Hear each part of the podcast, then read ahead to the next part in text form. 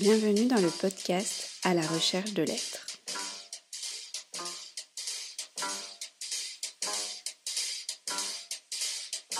À la recherche de l'être est un podcast qui présente l'œuvre musicale d'Olivier Fillet, dont la problématique est comment concilier l'amour de l'existence avec l'ensemble des éléments tragiques de celle-ci.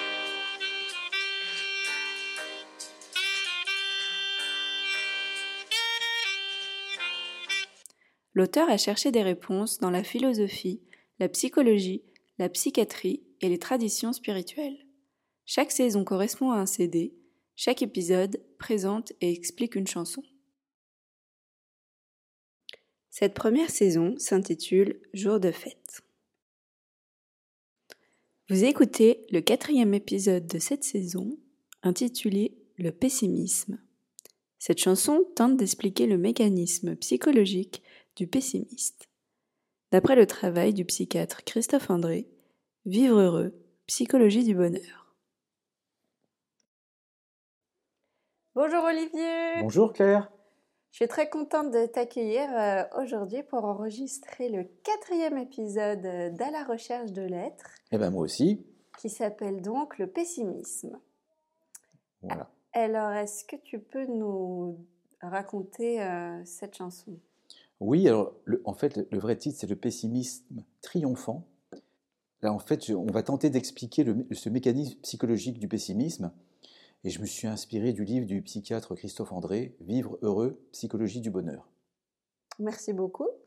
Je te propose euh, qu'on écoute ta chanson. D'accord.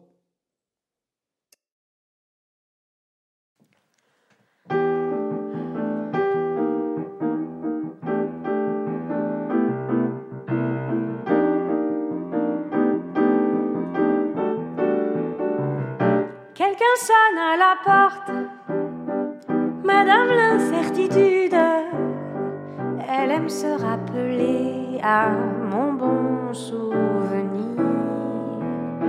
Elle fait preuve de constance, j'en ai pris l'habitude.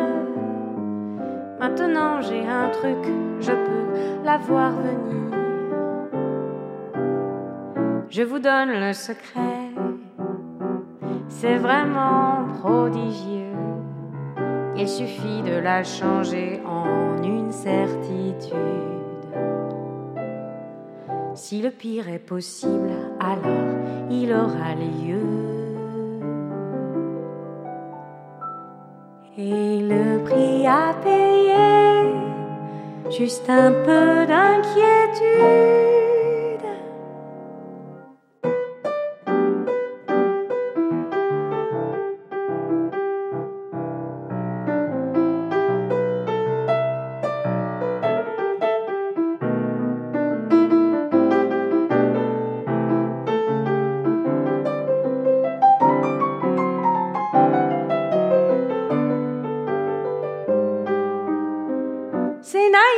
Vraiment que je suis un anxieux, mais je crois qu'ils sont jaloux de ma clairvoyance. Avoir toujours raison, c'est mieux que d'être heureux, n'être jamais déçu. C'est de l'intelligence. Je l'avais bien dit.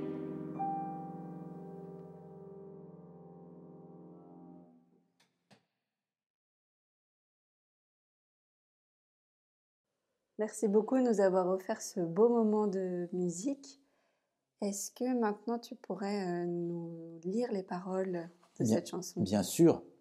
Donc, le pessimisme triomphant. Quelqu'un sonne à la porte. Madame l'incertitude. Elle aime se rappeler à mon bon souvenir. Elle fait preuve de constance, j'en ai pris l'habitude. Maintenant j'ai un truc, je peux la voir venir. Je vous donne le secret, c'est vraiment prodigieux. Il suffit de la changer en une certitude. Si le pire est possible, alors il aura lieu.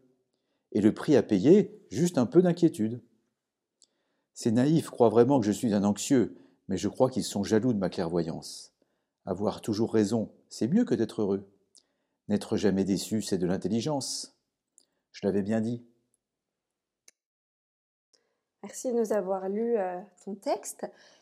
Et maintenant, j'ai quelques questions pour euh, voilà, nous aider à mieux comprendre cette chanson. Dans un premier temps, est-ce que tu peux nous définir le pessimisme et le pessimisme triomphant? Oui, alors le pessimisme, la, définition, c'est en fait une, disposition d'esprit qui porte à voir les choses toujours du mauvais côté et à être persuadé qu'elles tourneront mal. Voilà, c'est ça. Oui, alors en fait, le, pessimiste, c'est quand même quelqu'un qui, face à l'incertitude, préférera toujours une certitude négative. Car, et alors, en fait... Ça, c'est le pessimisme triomphant ou c'est le pessimisme non, normal? triomphant, je l'ai mis entre parenthèses parce qu'on connaît tous des gens qui disent « je l'avais bien dit », etc. En fait, ils préfèrent finalement être malheureux pourvu qu'ils aient eu raison. C'est assez curieux, c'est comme les voyants ou les voyantes, parfois ils oublient quand ils se sont trompés, mais là, quand ils ont prédit quelque chose qui n'est pas bien, ils triomphent, ils sont contents, parce que là, du coup, ils sont dans la certitude et ça apaise euh, leur anxiété. En fait, c'est un peu ça le mécanisme. D'ailleurs, Christophe André dit, euh, donc euh, je, redis, hein, le pessimiste est celui qui, face à l'incertitude, préfère toujours une certitude négative. Et Christophe André pense que c'est, en fait, c'est une forme d'anxiété, d'apparence calme et résignée, et surtout érigés en système de pensée, c'est-à-dire qu'ils pensent qu'ils ont raison. C'est pour ça que j'appelle le, le pessimisme triomphant. Et ils tentent de l'imposer à l'entourage comme de la clairvoyance, et en, ricanant gentiment des gens qui sont optimistes en disant Ah, de toute façon, ils, sont dans l'erreur, mais moi j'ai raison. Et, en fait, c'est assez euh, fatigant. Le truc intéressant là-dedans, c'est la place de l'incertitude. Parce que je vais, en fait, je vais faire une toute petite digression, après je reviendrai au pessimisme. L'incertitude, c'est un thème qui m'a beaucoup travaillé parce que c'est quelque chose, en fait, qui a été aussi euh, travaillé par Clément Rosset, qui est le philosophe français. C'est que l'humain a quand même une, énorme tendance à l'incertitude. Je vais à, l'intolérance à l'incertitude, excuse-moi. Si je vais citer euh, Clément Rosset, si l'incertitude est cruelle, c'est que le besoin de certitude est pressant et apparemment indéracinable chez la plupart des hommes. On touche ici à un point assez mystérieux et en tout cas non encore élucidé de la nature humaine, l'intolérance à l'incertitude, intolérance telle qu'elle entraîne beaucoup d'hommes à souffrir les pires et les plus réels des maux, en échange de l'espoir, si vague soit-il, d'un rien de certitude. Et alors, ce problème de l'incertitude lié à l'anxiété, on peut le retrouver en fait dans quatre euh, formes de, comment dire, de, comportement ou de pathologie. On peut on peut le dire. Donc il y a la, jalousie. Donc moi j'ai fait une chanson sur la, jalousie. J'ai fait une chanson sur les fanatiques. Moi je retrouve la même chose chez les paranoïaques, c'est-à-dire euh, et, aussi j'ai fait une chanson sur le délire logique. Alors je, m'explique. Je trouve qu'il y a des points communs entre le jaloux, le fanatique et le, paranoïaque. C'est à la fois cette espèce d'anxiété et surtout cette intolérance à l'incertitude. Alors qu'est-ce que va faire le jaloux? Il va provoquer ce qui craint le plus, parce qu'en fait, ce qui les embête le plus, ces gens-là, c'est d'avoir l'esprit qui tourne en rond, dans une espèce de, ronde incessante, et ils sont taraudés par l'incertitude, et ça les rend malades.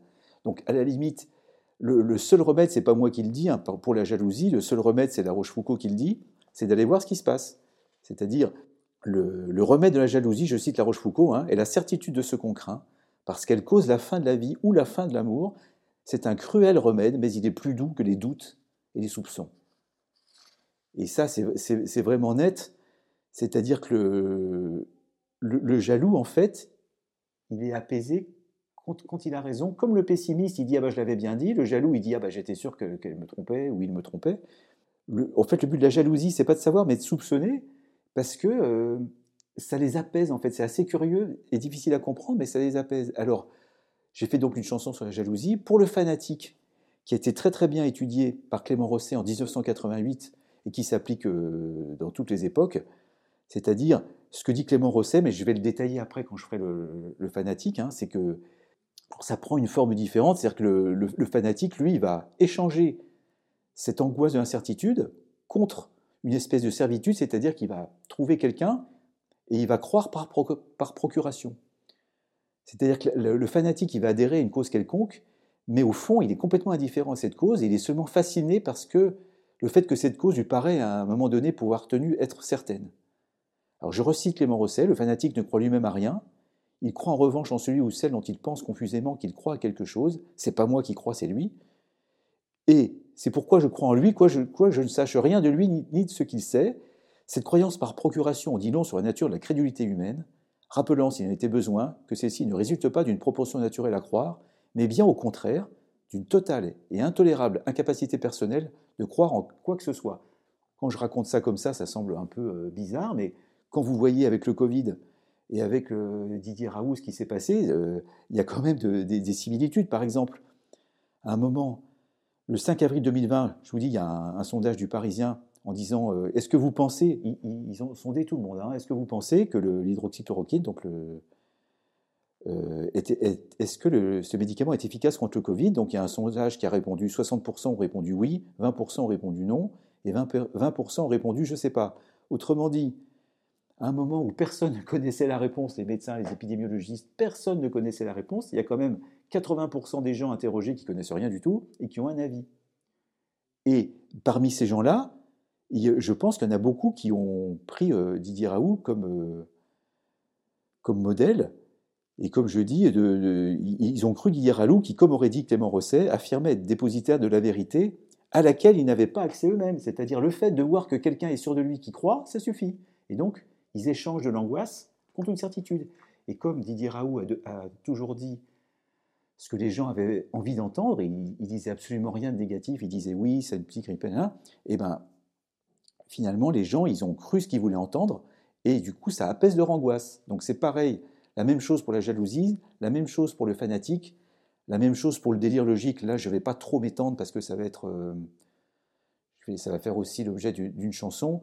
Le délire logique, c'est par exemple euh, quand il y a eu les inondations dans la Somme, les gens se sont dit oui, euh, c'est en fait c'est Paris qui a, détourné la crue de la Seine pour nous inonder, pour épargner Paris. C'est-à-dire qu'en fait, ils ont inventé un truc faux pour calmer leur angoisse et secondairement donner une, cohérence au groupe, si possible en trouvant un bouc émissaire. Donc moi je trouve qu'il y a une analogie donc, euh, entre ces trois choses-là, le pessimisme, la paranoïa, le délire logique et le fanatique, qui reposent à la fois sur une intolérance à l'incertitude et sur une anxiété, une grande anxiété. Et en fait, tous ces gens-là, ce sont des anxieux, et l'anxiété prend euh, des formes complètement différentes. Hein, l'anxiété, je rappelle, euh, rapidement la, définition, c'est euh, une grande inquiétude, une angoisse. Psychologiquement, c'est un état de désarroi psychique ressenti en face d'un danger indéterminé et imminent, s'accompagnant d'un sentiment d'insécurité. Voilà, donc en fait, il y a beaucoup de gens qui n'arrivent pas à vivre avec ça. C'est vraiment très, très intéressant, mais moi, j'arrive pas à comprendre que pour les pessimistes, une issue malheureuse est plus surmontable que l'incertitude. Mais pourquoi? Eh bien parce qu'il y a des gens pour qui l'incertitude, c'est un, un problème. Il y a des gens qui préfèrent la certitude, quitte à échanger de la servitude, quitte à échanger du malheur, ils, préfèrent être malheureux, mais certains. Mais quand tu dis quitte à échanger de la servitude, c'est-à-dire? Eh bien par exemple pour le, le fanatique, mais euh, il y en a quand même beaucoup de gens qui ont été fanatiques de Didier Raoult, et ben, et ben ils, ils, échangent une servitude, c'est-à-dire qu'ils sont ignorants, ils vont prendre un médicament qui est potentiellement extrêmement dangereux, puisque quand on le donnait avant ou même après pour une autre indication, je ne vais pas m'étendre dans les détails, sur les détails, mais euh, il y a des gens qui sont hospitalisés pour voir leur rétine, par exemple, et il y a des complications cardiaques. Donc ces gens-là, moi je connais quelqu'un qui a pris de la plaquénine dans un contexte, il n'y a pas longtemps, hors du Covid, on l'a hospitalisé, etc. Et moi je lui dis, bah t'as vu, ce que tu prends, c'est l'hydroxychloroquine, tu vois?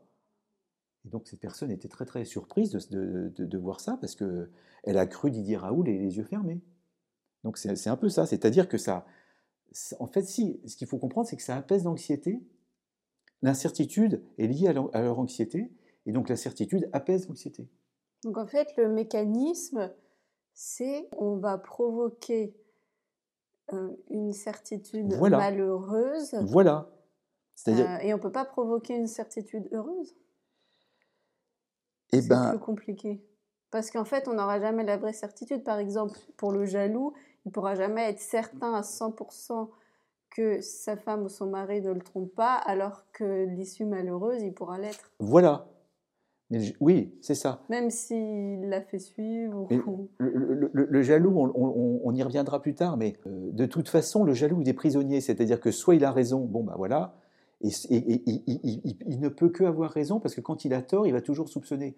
C'est son fond de commerce de soupçonner en fait. C'est pas ce qu'il cherche pas du tout. Il est dans l'irréel le jaloux. Il n'est pas du tout dans le il n'a pas, du, pas du tout les pieds, les pieds sur terre. Hein. Il est dans l'irréel. Je te dis, en fait, c'est face à l'incertitude, il préférera aussi, lui, toujours une certitude négative. C'est vraiment le problème de l'incertitude. Il ne tolère pas l'incertitude. Mais on voit ça aussi dans plein d'autres domaines. Hein. En médecine, par exemple, ou quand il faut attendre, ben, euh, il y a beaucoup de gens qui n'arrivent pas à attendre et à se dire bon, on verra bien. Non, non, il faut absolument euh, avoir quelque chose. On est tous aussi un peu pessimistes. Par exemple, moi, je été pour mes examens. Je préférais dire que j'avais tout raté parce que par superstition, je me disais bah, si je dis que j'ai tout raté, j'ai peut-être une chance de l'avoir. Ou, alors, euh, tu préférais dire ça que plutôt que dire tu l'as voilà, réussi et en fait avoir une chance d'avoir raté. Ou là, c'était. Ben, voilà, c'est-à-dire que c'était de la superstition. Si je dis que j'ai réussi, en fait, je me plante. Donc voilà. Mm. Et aussi, le fait de, se préparer à rater l'examen aussi, euh, ben, ça s'appelle le pessimisme de préparation, c'est-à-dire que si le malheur arrive alors que tu y es préparé, c'est moins terrible que quand tu penses que tu, tombes de moins haut, quoi, en gros. Alors, il y a aussi avec la théorie des attributions, en fait, on s'est aperçu que les pessimistes attribuent de façon un peu automatique des choses qui leur arrivent à quelque chose. Par exemple, pour les événements positifs, j'ai réussi quelque chose, le pessimiste, il va dire, ça vient pas de moi, donc c'est des attributions externes, ou alors ça ne durera pas, ou ça se reproduira pas, ou alors ça ne signifie rien. Ou pour les éléments négatifs, c'est, ben, j'ai raté quelque chose, le pessimiste, il va dire, ça vient de moi, et l'inverse, ça va durer ou ça va se reproduire, ou l'inverse aussi, ça signifie, en dit long pour mes problèmes, par exemple. Le problème, en fait, c'est qu'effectivement, il préfère être malheureux parce que le pessimisme, ça, entrave euh, gravement le, bonheur, parce que quand tu as des bons moments, tu les gâches. Je vais citer une phrase de qu'a cité lui-même euh, Christophe André, une phrase de Marcel Aimé. Être heureux, ce n'est pas bon signe, c'est que le malheur a manqué le coche, il arrivera par le suivant. Mais en fait, c'est vraiment très délétère, parce que d'abord, effectivement, ça gâche les bons moments, ça ne prépare pas au malheur, contrairement à leur argument, parce que si le malheur arrive, ils vont s'enfoncer là-dedans avec une certaine euh, délectation, euh, une satisfaction un peu triste. C'est ce que j'ai mis, euh, j'en étais sûr, je l'avais bien dit, c'est pareil. Hein. C'est la même chose. Hein. Et alors, le problème, c'est comme les voyantes, ça s'auto-valide, c'est-à-dire que les moments où ils ont eu tort, ils vont les oublier, et les moments où ils ont raison, où ils ont eu raison, ils vont les ressasser. Et puis, à force, ça fatigue l'entourage, quoi. C'est vraiment, c'est vraiment pas agréable. Et c'est quoi la différence entre pessimiste et anxieux? Alors, je ne suis pas psychologue, je ne suis pas psychiatre. Hein. Moi, je suis de la société civile, comme je le rappelle toujours. Mais pour moi, comme je l'ai dit tout à l'heure, l'anxiété, c'est une inquiétude, hein, comme je l'ai dit, ou une sorte de désarroi psychique. Je pense que le pessimisme est une forme d'anxiété.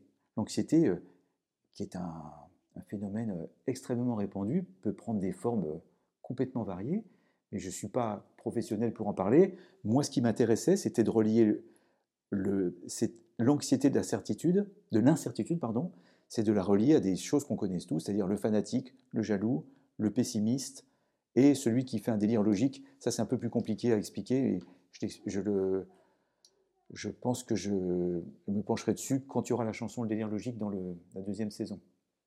Comme d'ailleurs la jalousie et le fanatique, ça sera dans la saison suivante merci beaucoup Olivier. Est-ce qu'il euh, y a quelque chose que tu voudrais ajouter?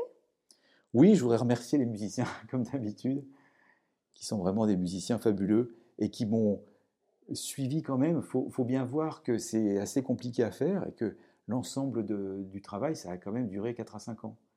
Et ils n'ont jamais fait défaut, ils ont toujours été là et je les remercie euh, vraiment euh, beaucoup parce qu'ils ont autre chose à faire que de, que de passer beaucoup de temps avec moi.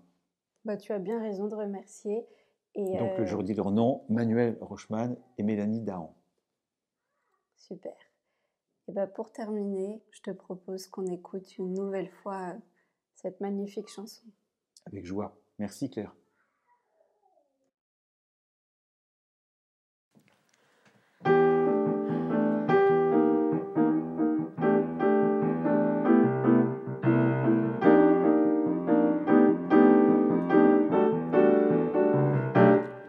Sonne à la porte. Madame l'incertitude, elle aime se rappeler à mon bon souvenir. Elle fait preuve de constance, j'en ai pris l'habitude. Ma Maintenant j'ai un truc, je peux la voir venir.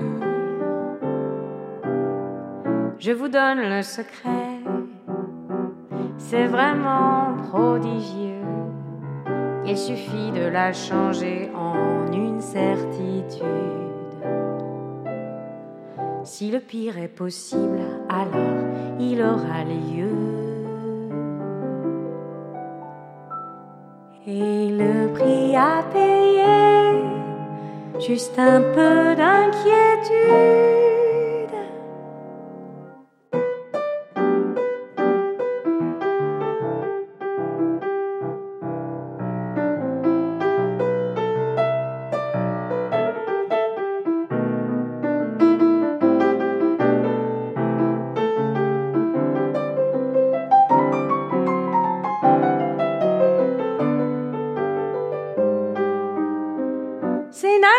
Vraiment que je suis un anxieux, mais je crois qu'ils sont jaloux de ma clairvoyance. Avoir toujours raison, c'est mieux que d'être heureux, n'être jamais déçu. C'est de l'intelligence. Je l'avais bien dit.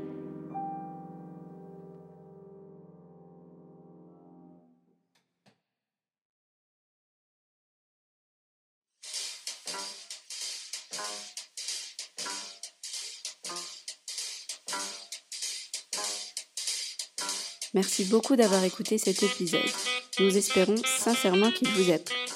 Si c'est le cas, n'hésitez pas à aller nous suivre sur notre compte Instagram à la recherche de lettres et à nous mettre des petites étoiles sur les différentes plateformes d'écoute.